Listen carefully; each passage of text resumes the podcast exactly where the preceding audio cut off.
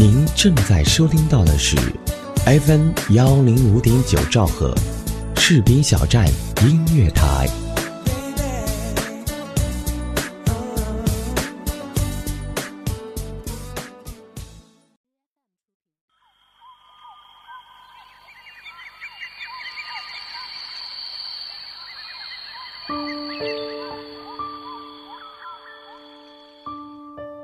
在这弱小的城市里，和曾经熟悉的种种擦肩而过。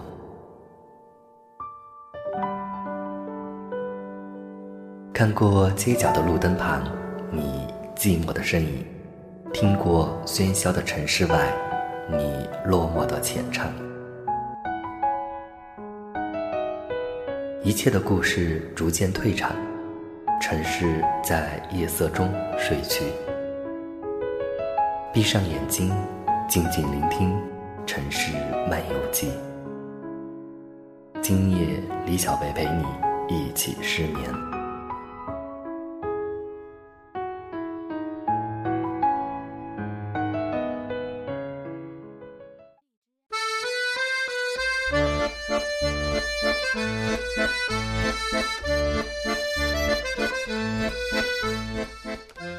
各位好，欢迎收听《城市漫游记》，我是李小维，我在 FM 幺零五点九兆赫士兵小镇音乐台陪你一起失眠。今天这一期节目录的还蛮紧张的，因为今天录节目之前，小维通过手机和朋友们视频直播了差不多快一个小时，之后准备录节目的时候，大家又一直要求直播。是的，大家现在收听到的节目也正在通过视频和大家直播当中。对我应该说，正在收听节目和正在观看直播的朋友们，大家好。今天要和大家分享的故事来自达达令的《当刻意变成了一种负担》。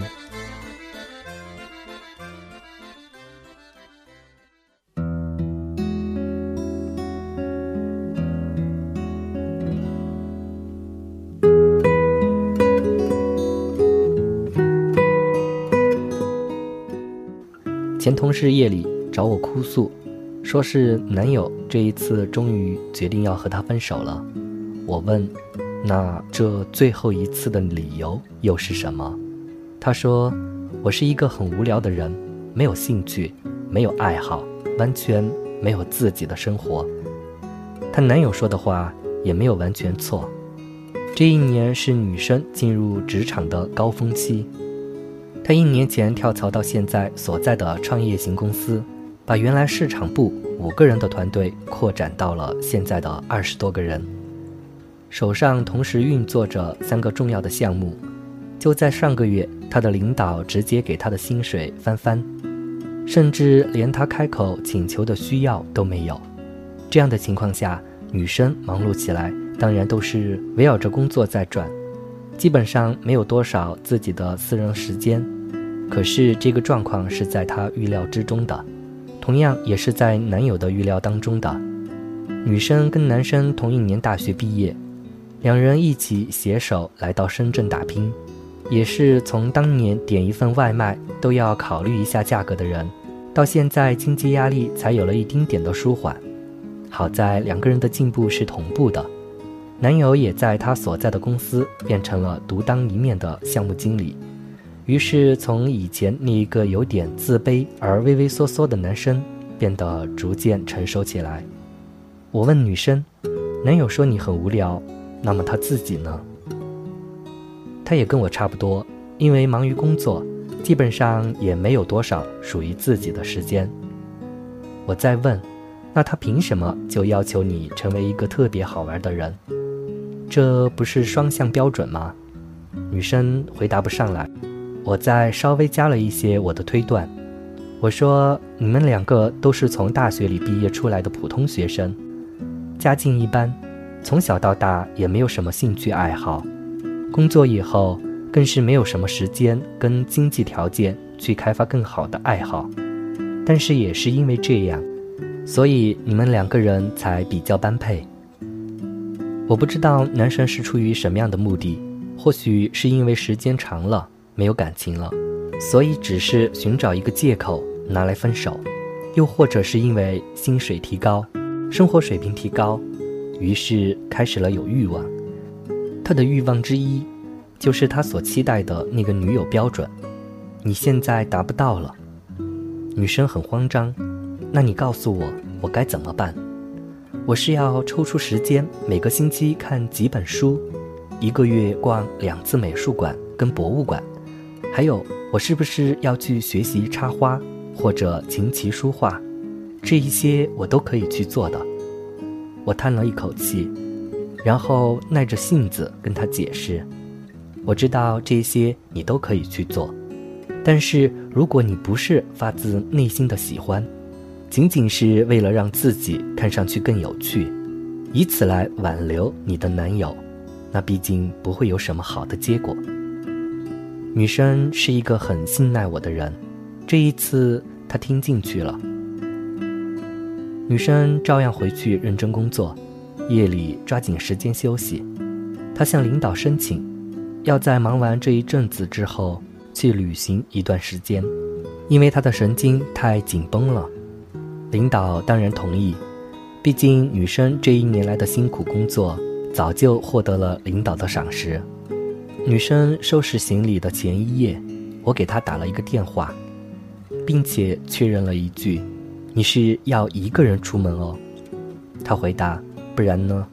是你告诉我的，我不要刻意让自己变得有趣，那样就会成为了一种做作。”所以我决定自己一个人出门，走到哪儿就是哪儿。两个星期之后，女生旅行回来，继续照常上班工作。半年后的有一天，他给我发了一条短信：“男友到公司楼下接我吃饭，该不该去？”前男友的来意很明显，就是想来求复合的。我没有给女生具体的答案，只是建议说。不管你同意复合也好，拒绝也好，但是你自己要明白，你不再是过去那个迎合的姑娘了，这是最最重要的部分。对于感情咨询上的事情，即使是我的朋友，我也很少会站在我偏袒的这一方，评判对方是渣男渣女。成年人的情感世界里。本就不应该有那么多的任性跟恶意。至于那些我们所认为的无理取闹、令人诧异的部分，其实都是有迹可循的。之前有人问过我说，选择伴侣或者是朋友有没有具体的标准？我回答了一句说，这个是可以有些参考的。我自己的逻辑参考就是希望对方一是人品过关。其次便是有趣。顺应着这个逻辑，于是就会再被问到：那到底什么是有趣呢？这个问题太宽泛了，以至于我当时不知道如何作答。可是再后来，我还是可以从别人的案例或者故事里，寻找到他们一些可以呈现的立体部分。我是辩论节目《奇葩说》的忠实观众。这个节目最吸引我的部分，除了它教会我怎么用辩证性的逻辑去对待一个观点，并且学会更好的说话之外，其实我最喜欢的部分就是看马东、蔡康永、高晓松这三个绝配组合的对话。作为一档网络节目，节目中的尺度远远要比在电视上播出的节目大得多。于是我们可以看到一个完全不同于以往那个严肃主持人的马东，那个博学多才的高晓松，以及温柔说话的蔡康永。当这三个人开启黄段子的时候，真有一种让人觉得污到可爱的欲罢不能。我不是个擅长开玩笑的人，当然也不太喜欢别人跟我开玩笑。但是奇葩说的三季节目下来。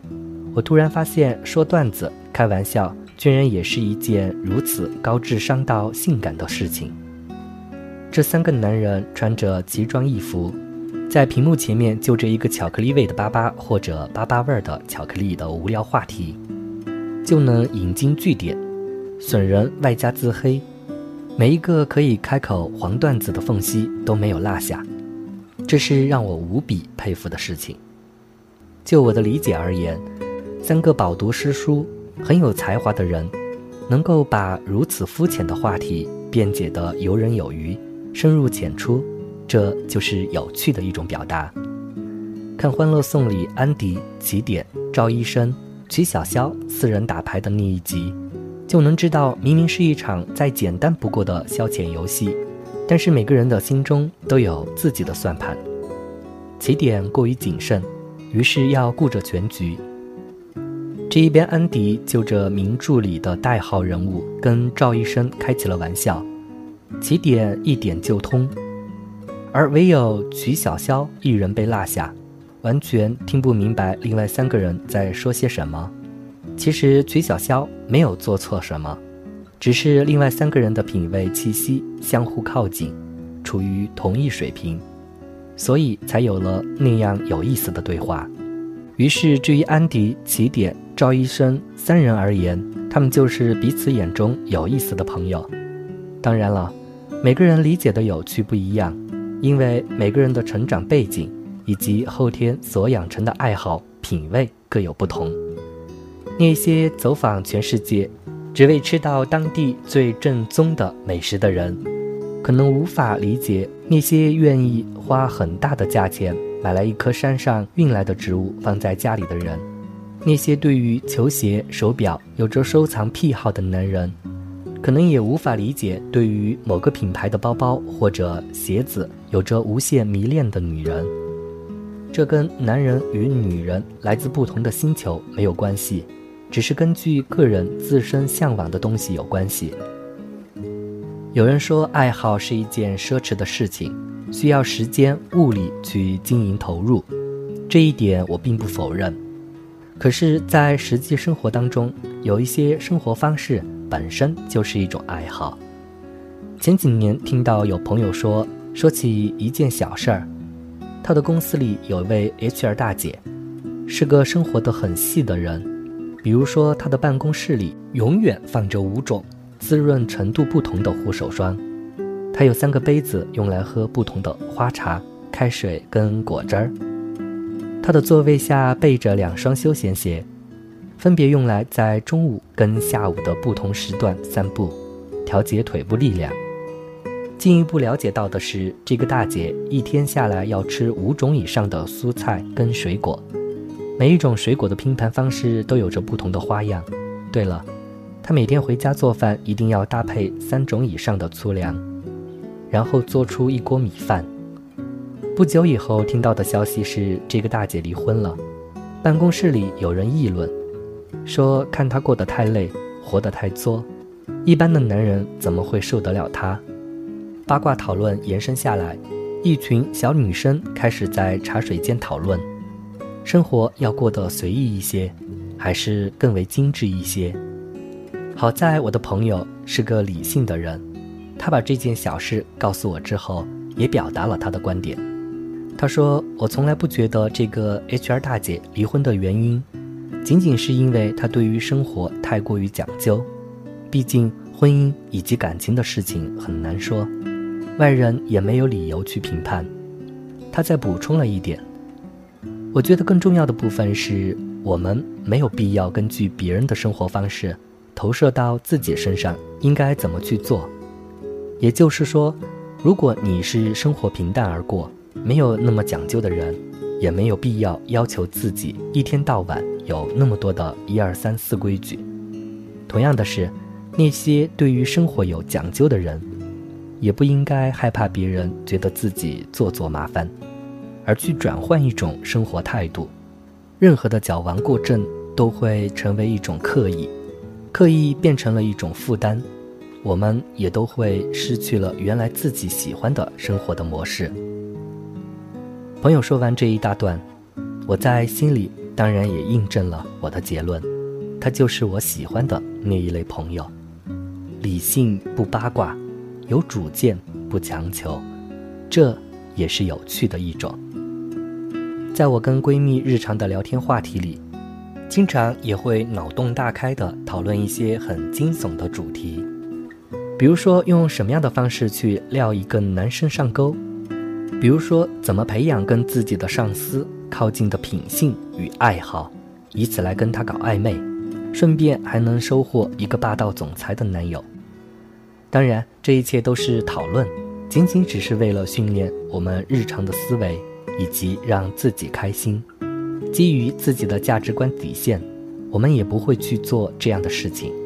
最近很流行一个说法，叫做“都是套路”。这个词语我是分两面来看的。我觉得有主见、有想法、有预谋，并且基于遵循道德层面上的方式。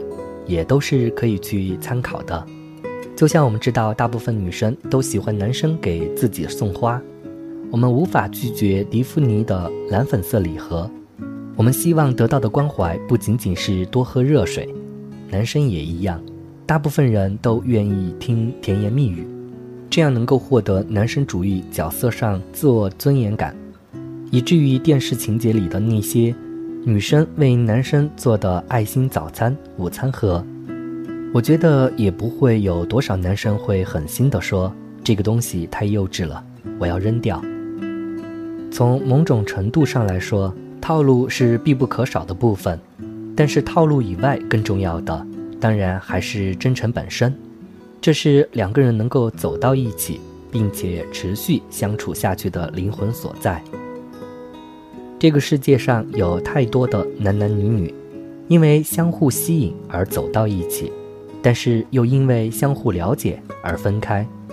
但是我们无法否认的部分是，我们曾经就是因为对方身上的某种气息吸引了自己，于是选择了靠近他。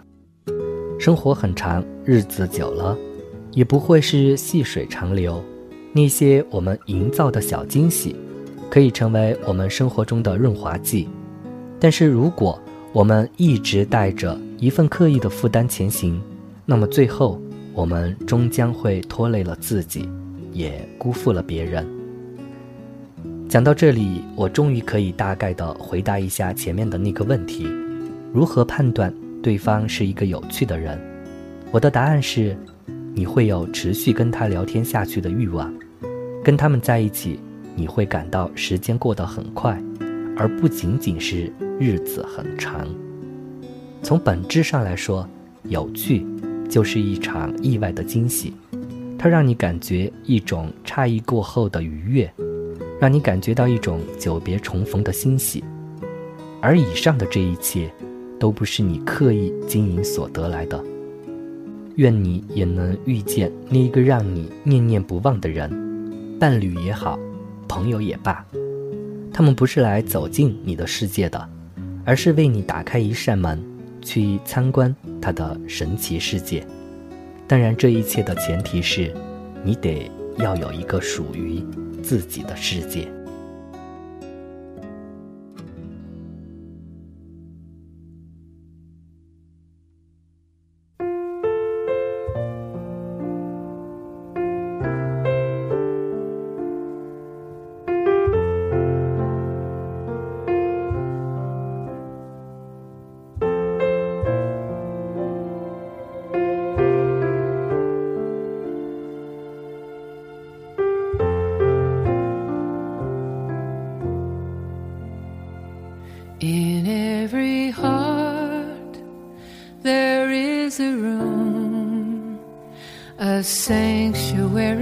Safe and strong to heal the wounds from lovers past until a new one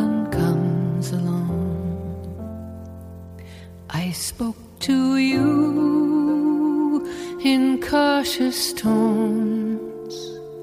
You answered me with no pretense.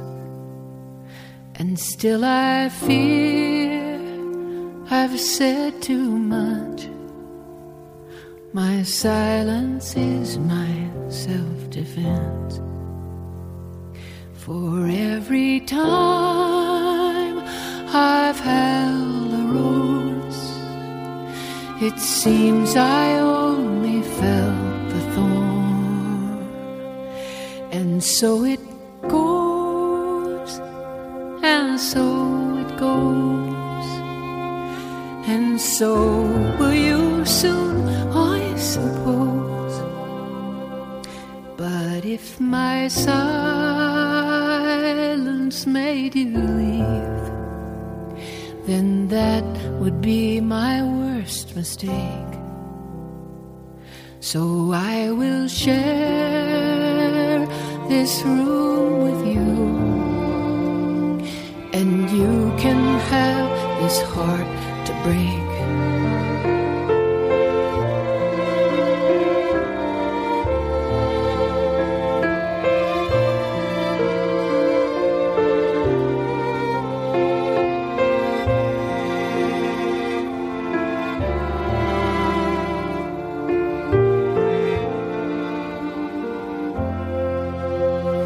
This is why my eyes are closed. It's just as well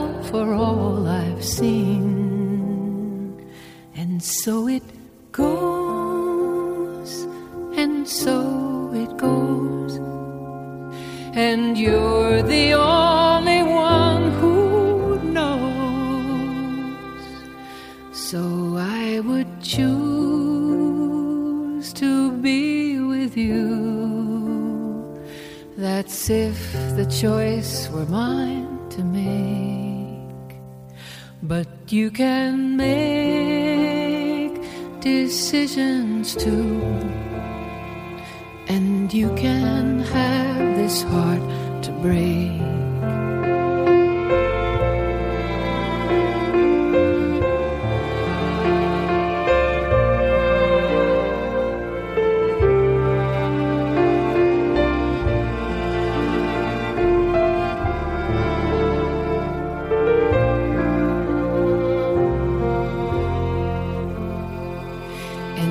This is why my eyes are closed. It's just as well for all I've seen. And so it goes, and so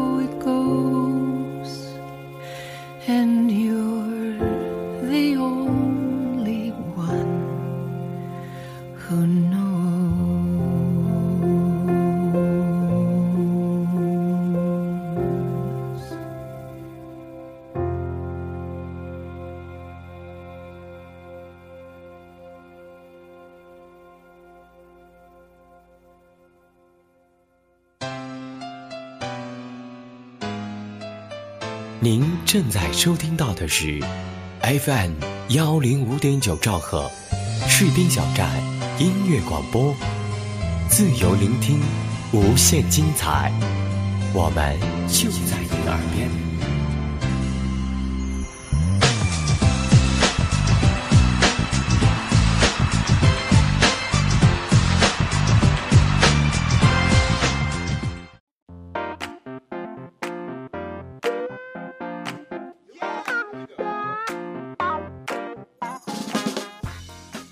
欢迎回来，您正在收听到的是 FM 幺零五点九兆赫士兵小镇音乐台正在为您播出的《城市漫游记》，我是李小维。我要对正在收看我直播的朋友说一声谢谢大家的支持。